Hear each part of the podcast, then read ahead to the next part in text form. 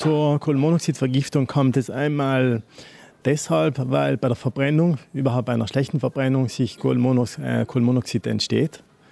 Wenn die Feuerstätte dann nicht dicht ist oder die Abgasleitung nicht dicht ist, kann es zu einem CO-Austritt kommen.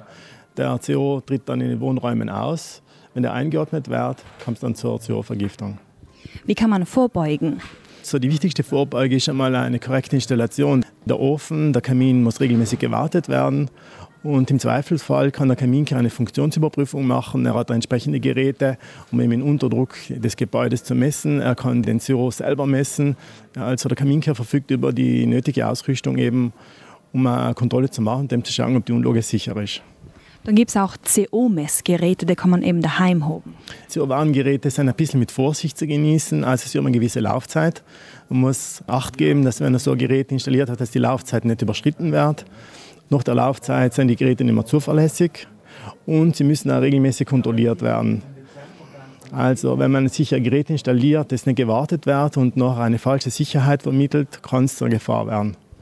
Die Gefahr ist noch gefährlicher, wenn man so sagen kann, weil sie unsichtbar ist. Das kann man einfach nicht riechen, oder wie? Kommt auf den Brennstoff drauf an. Also bei Holz begleitet die Abgase meistens ein Rauchgeruch. Was zu beachten ist, dass wenn man schläft, der Geruchssinn nicht aktiv ist. Das heißt, die Nacht merkt der Einzelne nichts.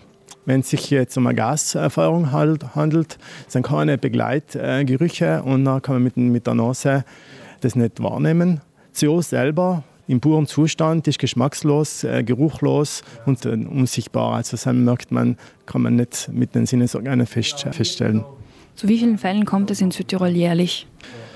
Wir hoffen so wenig wie möglich, aber ich weiß es italienweit. Italienweit kommt es bis zu 50 äh, Zoofälle im Jahr. In Südtirolweit haben wir gehört, 5 bis 10 Fälle im Jahr? Ja, das stimmt. 5 bis 10 Fälle im Jahr. Auf jeden Fall, wenn etwas passiert, also ihr macht eine Sensibilisierungskampagne, den ganzen Winter macht ihr eine Sensibilisierungskampagne. Wie sollte man eben vorgehen, wenn man vielleicht den Verdacht hat, dass was passiert? So ganz wichtig ist, wenn im Gebäude etwas verändert wird, dass noch der Kaminkehr kontaktiert wird, weil es seien Arbeiten, die was innerhalb einer Kuchel gemacht werden, die was die Feuerstätte beeinträchtigen können, wie zum Beispiel wenn die Abzugshaube gewechselt wird, wenn der Herd gewechselt wird, wenn die Außenfassade isoliert wird. Also es gibt mehrere Einflüsse, die was an Kohlenmonoxidaustritt bewirken können. Also sicherheitshalber, wenn irgendwas Umstellarbeiten in der Kuchel gemacht werden, bitte den Fachmann, den Kaminkehrer oder den Ofensetzer kontaktieren.